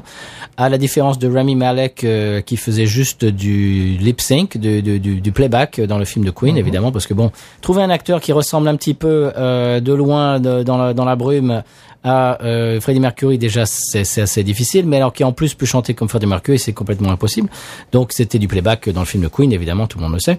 Mais là, dans, ce- dans ce film-là, Taron Egerton euh, chante lui-même. Je, je, voilà, j'étais bluffé. Je trouve qu'il est vraiment, il s'en est bien sorti. Alors moi, en général, je n'aime pas les comédies musicales. C'est pour ça que j'étais un petit peu. Alors on m'avait dit en amont euh, quelqu'un que je connais qui était allé voir euh, le film au cinéma avec sa famille, qui m'a dit bon, c'est bien, mais c'est une comédie musicale. Alors c'est-à-dire que euh, il se passe des scènes dramatiques euh, normales, et puis tout d'un coup tout le monde se met à chanter, etc. Voilà, je suis j'avais fait un peu la grimace et il me dit ouais, bof. Eh ben en fait, quand on se laisse aller dans le flot du film, même si on n'aime pas les comédies musicales, eh ben ça marche parce que bah, évidemment la musique d'Elton John, on a on a tous grandi avec à la radio, c'est c'est des morceaux qui sont complètement qui font partie de notre ADN. Et je- les arrangements, j'ai trouvé les arrangements des chansons dans le film sont très très beaux.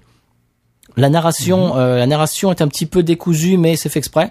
C'est- c'est- c'est- ça utilise un petit peu l'imaginaire, etc. Au, au lieu que ça soit vraiment factuel, de, c'est c'est- c'est un petit peu, c'est un petit peu si tu veux dans, dans la fantasy, euh, fantasy en, en, en anglais, c'est-à-dire dans tout ce qui est imaginaire, euh, irréel. euh, c'est- très très bien fait. Alors évidemment, le film n'est pas approprié pour le regarder en famille, évidemment. Euh, c'est comme on dit, sex, drugs and rock and roll. Hein. euh. Alors ils, ils voulaient en faire un film tout public. euh, au départ, et Elton John a refusé, a dit non, non, mais ma vie n'a jamais été tout, tout public. Ne vous inquiétez pas. Donc voilà, c'est pas grave. C'est ce que j'allais te dire, parce que là, c'est amusant, mais Elton John est encore vivant. oui, et justement, il, Voilà, il a eu, il a eu son mot à dire, ce qui est intéressant. Voilà, ça sent un petit peu la pinède, là, ça sent un petit peu le sapin, mais il est encore vivant. Eh bien, il vient justement, il, vient de il est en train de faire, ou je sais pas si elle- c'est terminé, mais sa, tour, sa tournée d'adieu, Ouais, ouais. qui est passée par la Nouvelle-Orléans. Et donc voilà, il a dit, ouais, non, mais vous inquiétez pas, euh, si c'est, le, le film sera interdit au moins de 13 ans, vous, vous inquiétez pas, ma vie est interdite au moins de 13 ans, vous inquiétez pas, c'est pas grave. Et, et je trouve ça très bien, très bien fait, euh, très bien tourné. Alors j'ai préféré la première partie, la première moitié à la deuxième moitié. Deuxième moitié, je trouve qu'il y avait un peu, bon, je vais pas divulgacher, mais il y a, beaucoup de beaucoup de douleurs, beaucoup de problèmes euh, psychiques, etc. Bon, mais tout ça est, habillé de, musique et de, de danse. c'est très sympa. Donc ça s'appelle Rocketman. C'est sorti l'année dernière. Et puis je n'ai pas noté le nom du réalisateur, mais c'est pas grave, vous le trouverez. Moi, je l'ai regardé sur Amazon Prime aux États-Unis, donc euh, j'imagine si vous avez Amazon euh, Prime en Europe, ça devrait fonctionner. Quoique c'est pas forcé, mais euh, mais cherchez quand même. Sinon, si vous aimez la musique d'Elton John, si vous aimez les les, les, films un peu biographiques de, de, musiciens, celui-là devrait vous plaire. Voilà, c'était mon coup de cœur, Rocketman. Dis tonton, tu nous joues quel vinyle ce soir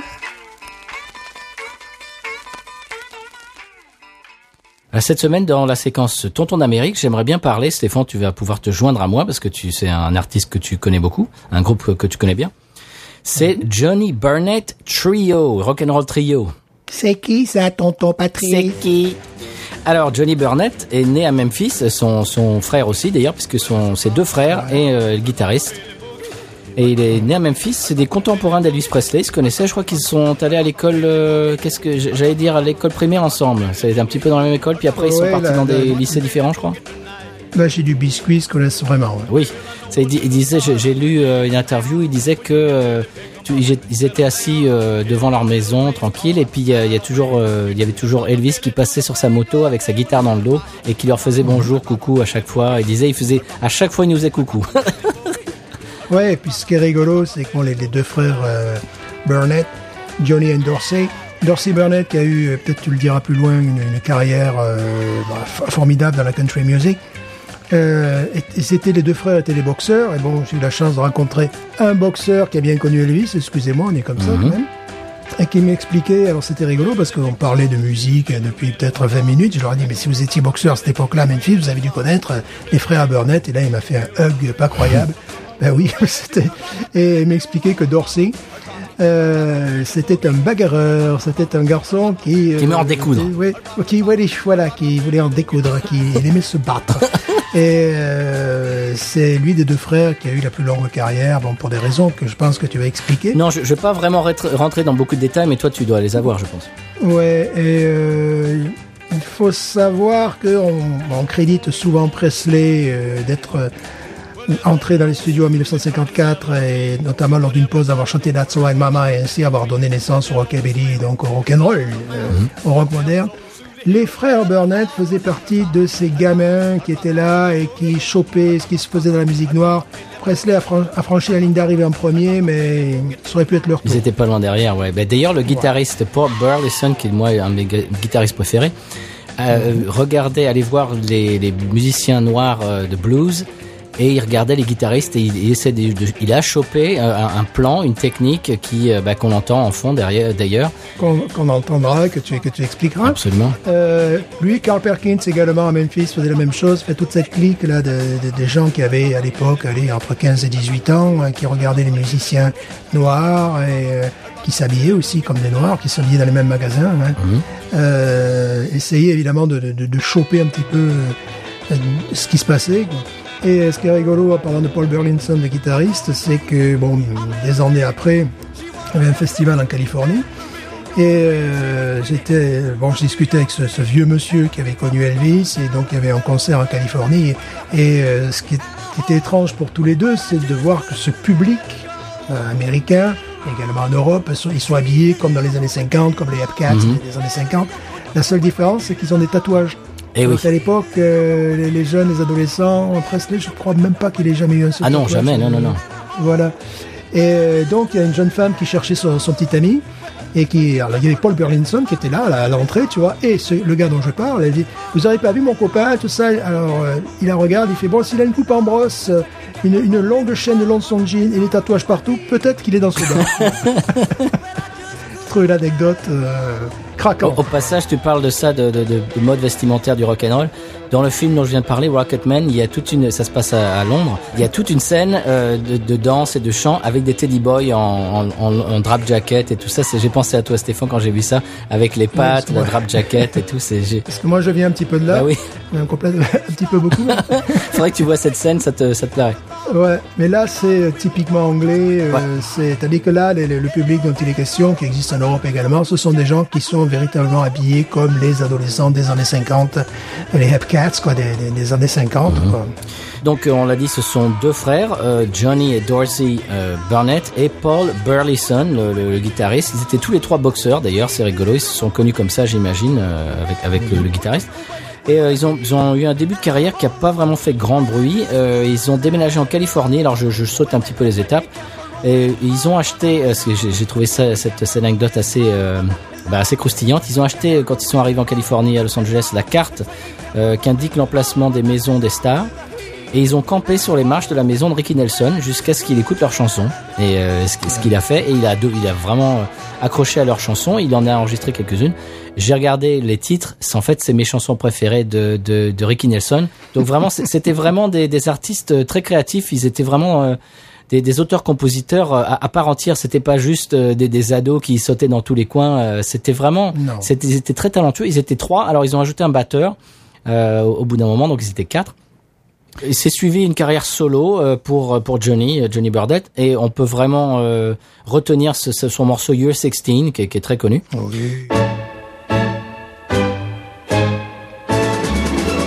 Ooh, you come on like a dream.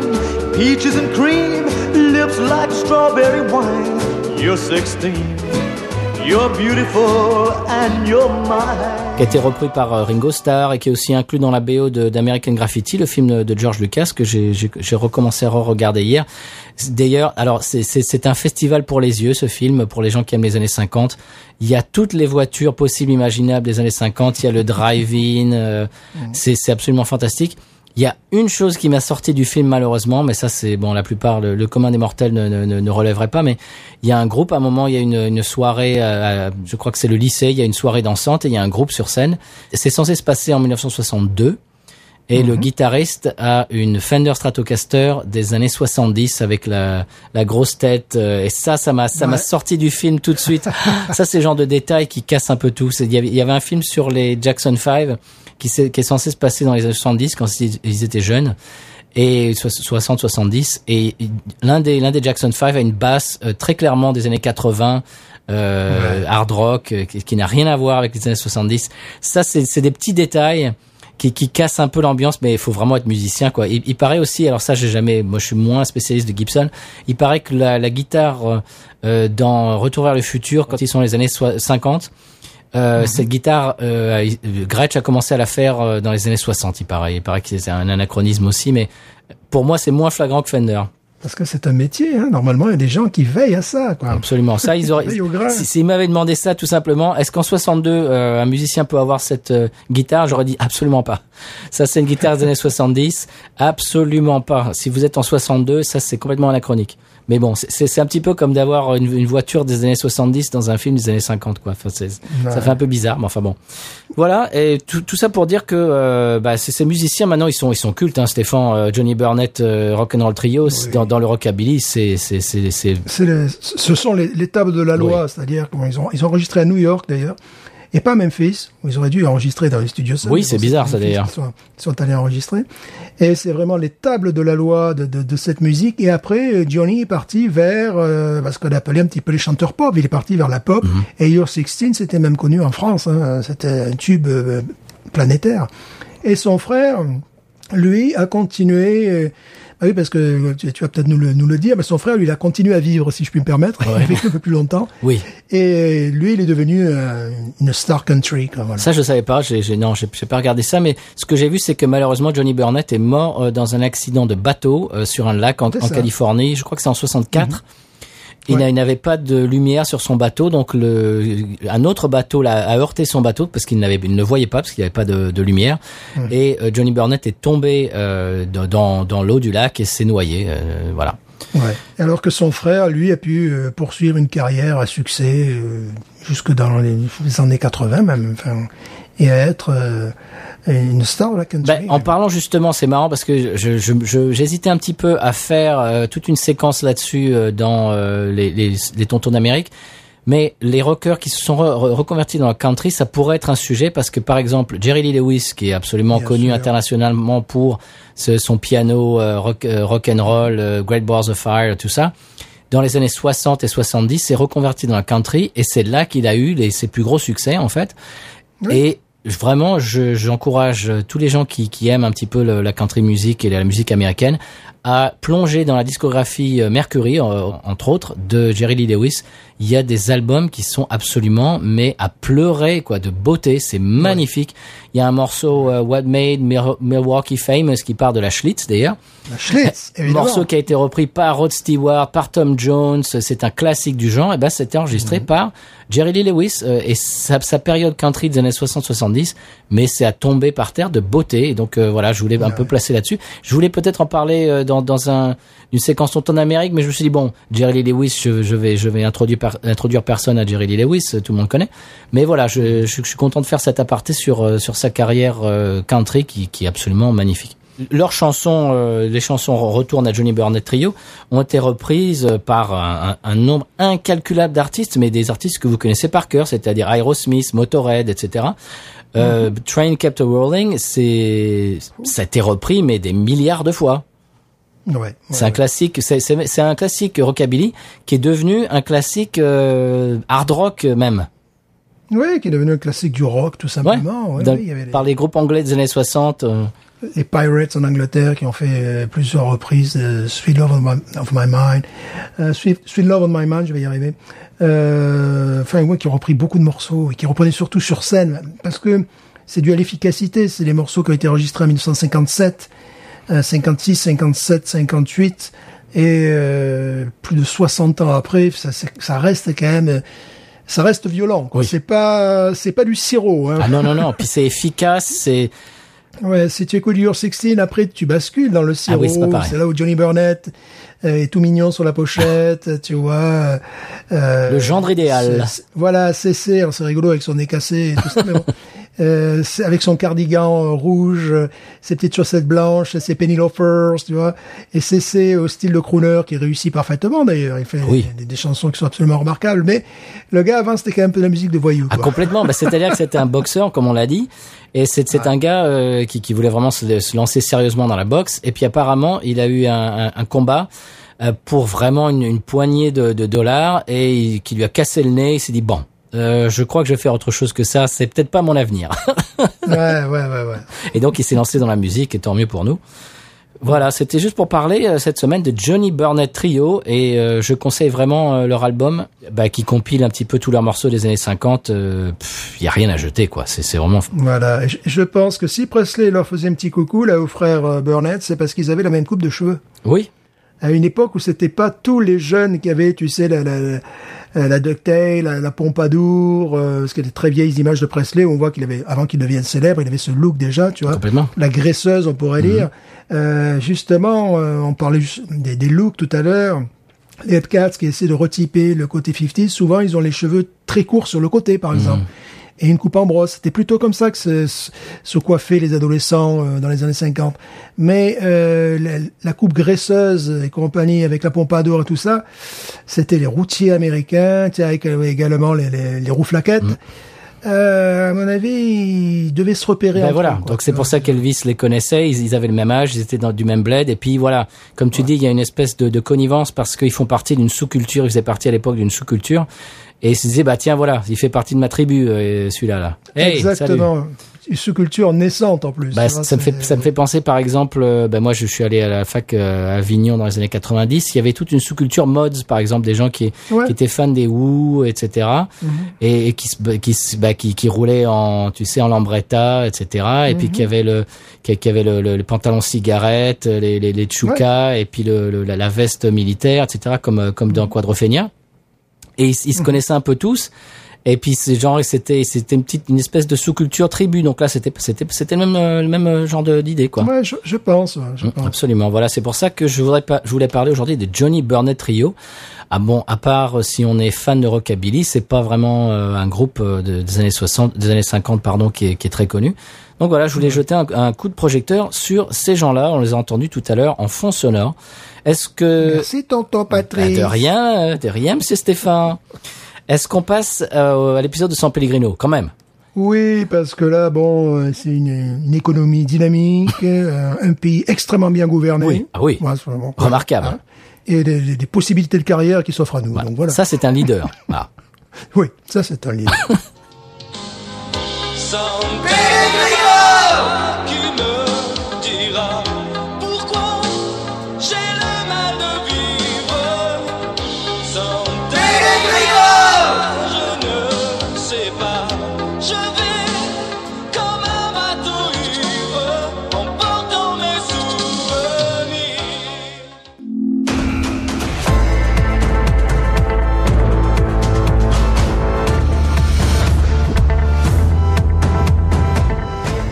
notre envoyé spécial au San Pellegrino, réouverture de la saison de Formule 1 en direct du paddock, la plume la plus rapide de sa génération, Alain Proust. Alors Alain, quelles sont vos premières impressions?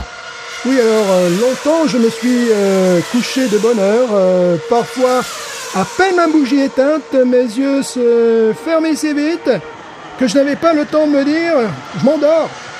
Et une demi-heure après, la pensée qu'il était temps de chercher le, le sommeil m'éveillait.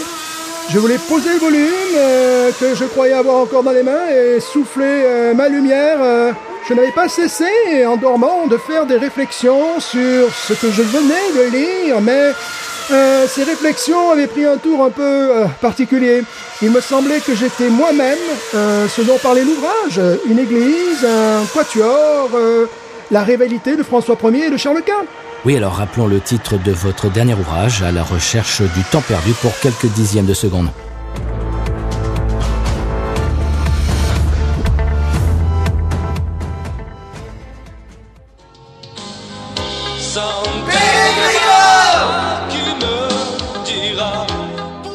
Voilà Stéphane, euh, je pense que c'est l'heure de l'expression cajun. Qu'est-ce que tu en penses?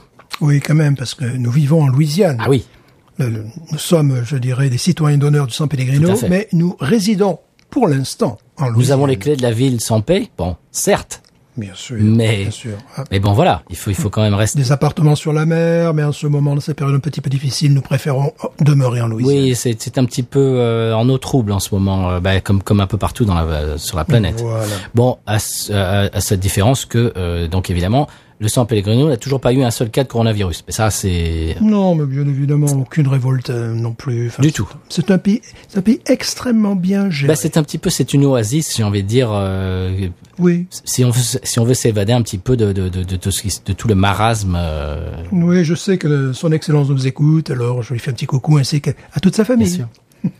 Bonjour madame. Bonjour les enfants aussi. Le petit dernier. Bon, expression cajun, Stéphane.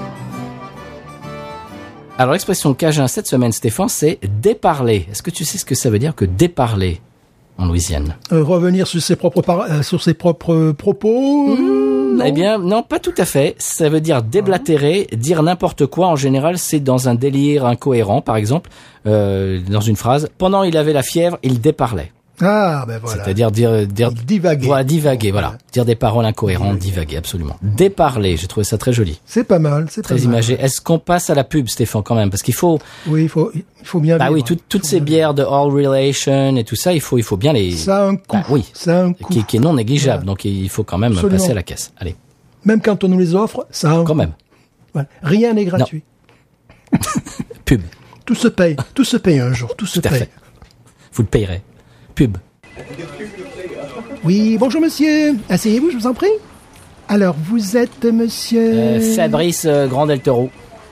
Oui, sur votre CV, il est marqué que vous avez vécu aux Comores, au Liban, en Amérique du Sud. Oh, vous êtes un grand voyageur, dites-moi. Euh, j'aime me battre. Oui, vous, avez raison. hein. Dans la vie, il faut pas toujours se laisser faire. Ah, j'aime l'action, moi, le, le combat, euh, la, la bagarre, quoi, la bagarre. Et, et le, et le tché aussi. Le Tché? Tiens donc. C'est vrai qu'il était bel homme. Voyons voir sur mon Minitel si j'ai quelque chose pour vous. Soyons fous.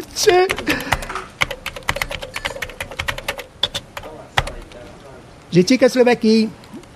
Ah, je ne sais pas qui fait ces listes, hein, mais il faudrait leur dire que ce pays n'existe plus désormais. Allons voir.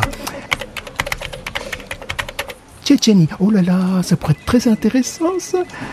Euh, Ah non, pas vraiment. Il cherche une jeune fille au père parlant le russe.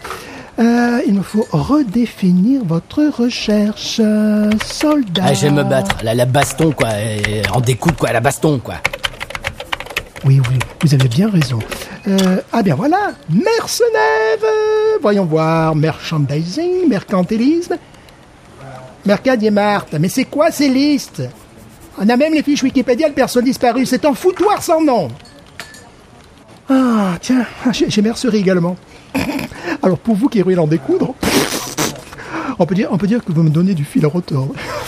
Oh, Un petit peu d'humour, parfois, ça détend. Hein. Enfin, moi, moi j'aime me battre. J'ai- J'aime l'aventure. Oui, vous avez raison, vous avez raison. Mikado, domino, bataille navale, jeu de stratégie. Je crois qu'on a trouvé quelque chose. Je trouve toujours quelque chose à mes clients. Ah, moi aussi, j'aime me bagarrer avec mes petits doigts rageurs sur mon Minitel. Ah, moi, j'aime me battre. J'ai- J'aime donner des coups, quoi. La baston, quoi. Oui, oui, oui. Oui, oui, oui.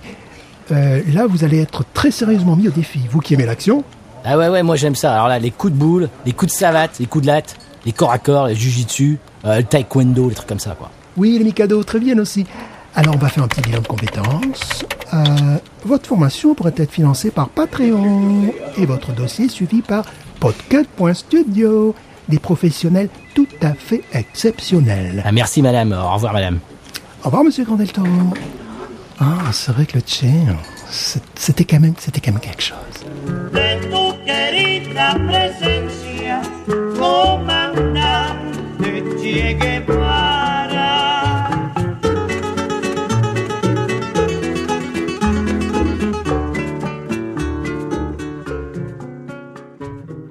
Voilà, eh bien Stéphane, on arrive à la fin de l'émission. Tu sais que j'aime bien euh, faire un coucou à tous nos auditeurs euh, internationaux qui nous écoutent dans des pays euh, complètement, des fois, un petit peu surprenants. Et ça, ça- ça nous plaît beaucoup, ça nous fait très plaisir. Je voudrais aujourd'hui passer un bonjour à nos auditeurs qui nous écoutent de Grèce, Ah, oui. ce qui fait partie des, Ah des oui. pays de la géolocalisation euh, de nos statistiques. Oui. Voilà, ben, très intéressant, ça va très intéressant, comme je dis à chaque fois, de savoir le type de bière qu'ils font là-bas. Bien sûr. J'imagine qu'il y a une, une scène craft, euh, euh, évidemment. Bon, je connais plus la Grèce pour ses vins, pour sa, sa nourriture, pour son ouzou, ouzou, ouzou. Alors, se font-ils une bière au ouzou Ah, Je peut-être. ne sais pas. Mais euh, bon, j'imagine qu'il doit y avoir des, des lagueurs de type universel, mais on veut en savoir davantage. Absolument. Alors, si vous habitez en Grèce et que vous voulez euh, nous dire un petit peu ce qui se passe chez vous au niveau brassicole, eh bien, vous pouvez nous rejoindre sur euh, Twitter, Instagram et Facebook. Et également, euh, nous envoyer un email sur binoususa.gmail.com. D'ailleurs, on a eu un, un email euh, il y a un jour ou deux d'un auditeur que- qui m'a fait très plaisir, qui nous a qui nous a fait des propositions, etc., pour un petit peu développer le podcast et qui c'était c'était un, un, un email très sympa. Il se reconnaîtra. Et euh, peut-être qu'il y y aura des nouvelles euh, choses dans la galaxie Binous USA qui vont arriver euh, grâce à cet email. On ne sait pas, peut-être. hmm. Et donc voilà, euh, tu te reconnaîtras euh, si c'est toi qui as envoyé ce, ce, ce message. Et je voulais euh, justement euh, remercier tous les gens, tous les auditeurs qui nous écoutent tous les mardis, toutes les semaines et qui nous envoient des messages et même qui font partie de nos discussions sur les réseaux sociaux. On, on vous fait des, des, des, des gros coucous, des gros bisous, des gros hugs. Merci beaucoup à vous. Euh, ben bien, tous les jours, j'ai des notifications qui nous disent que les gens s'abonnent sur Twitter, sur Facebook, sur Instagram. Il y a des brasseries, des bars, etc. Dans le eh bien dans, le, dans la francophonie, euh, ça, ça nous plaît beaucoup. On, on est vraiment très heureux de voir que euh, bah, les gens adhèrent à notre concept et que ça vous que ça vous satisfait et que ça vous euh, que ça vous divertit toutes les semaines. Eh bien, on est très content. Stéphane, tu veux ajouter quelque chose? Oui, je m'aperçois que j'ai dû dire euh, Ouzou. Alors, je voulais dire Ouzo, Oui. mais j'ai un accent très fort de Thessalonique. Ah. Voilà, ça peut expliquer, tu vois, voilà. J'ai toujours trouvé que tu étais très salonique. Voilà, c'est, c'est un petit peu mon, mon problème. Je te trouve très vraiment beaucoup salonique de temps en temps. je suis très salonique. toujours ça. On me l'a souvent dit. Bah oui, faut faire attention, Stéphane. Alors, je ne sais pas de quel côté je tiens ça, du côté du père ou de la mère. Tiens, en parlant d'ADN, j'ai encore reçu un truc. Ah. Ils m'ont dit qu'il était fort peu probable, fort peu probable, vu mes gènes, fort peu probable que je rougisse lorsque je bois de l'alcool. Oh, c'est bien ça pour Binous USA. C'est bien, hein? On fait pas de la télé en même temps, donc on s'en fout. Et je crois que c'est pas tout à fait exact. Il peut m'arriver euh, de rougir, mais ce n'est peut-être pas à cause d'une bière. Ah oh. Euh, ça t'évitera la, la fraise euh, sur le nez, euh, peut-être. Ouais, ça je sais pas. Ça, c'est moins sympa, ça. Ouais, c'est moins sympa. Eh C'est bien, ce qui s'appelle, c'est la malédiction des Vikings. Ça, ça s'appelle. eh bien, tu nous en parleras dans, dans l'épisode de la semaine prochaine. euh, voilà, parce qu'il se- semblerait que j'ai un, un petit peu du Viking en moi. Tout Pas beaucoup, mais suffisamment pour avoir une fraise sur le nez si je continue. Très bien. Eh bien, je crois qu'il nous reste une chose à nous dire, Stéphane, et je, je te laisse la place. oh oui, binous. Ain't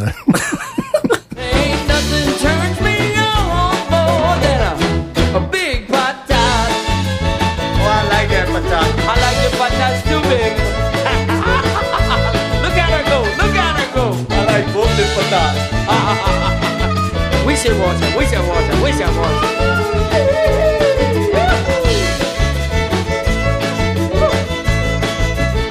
I think that one's more.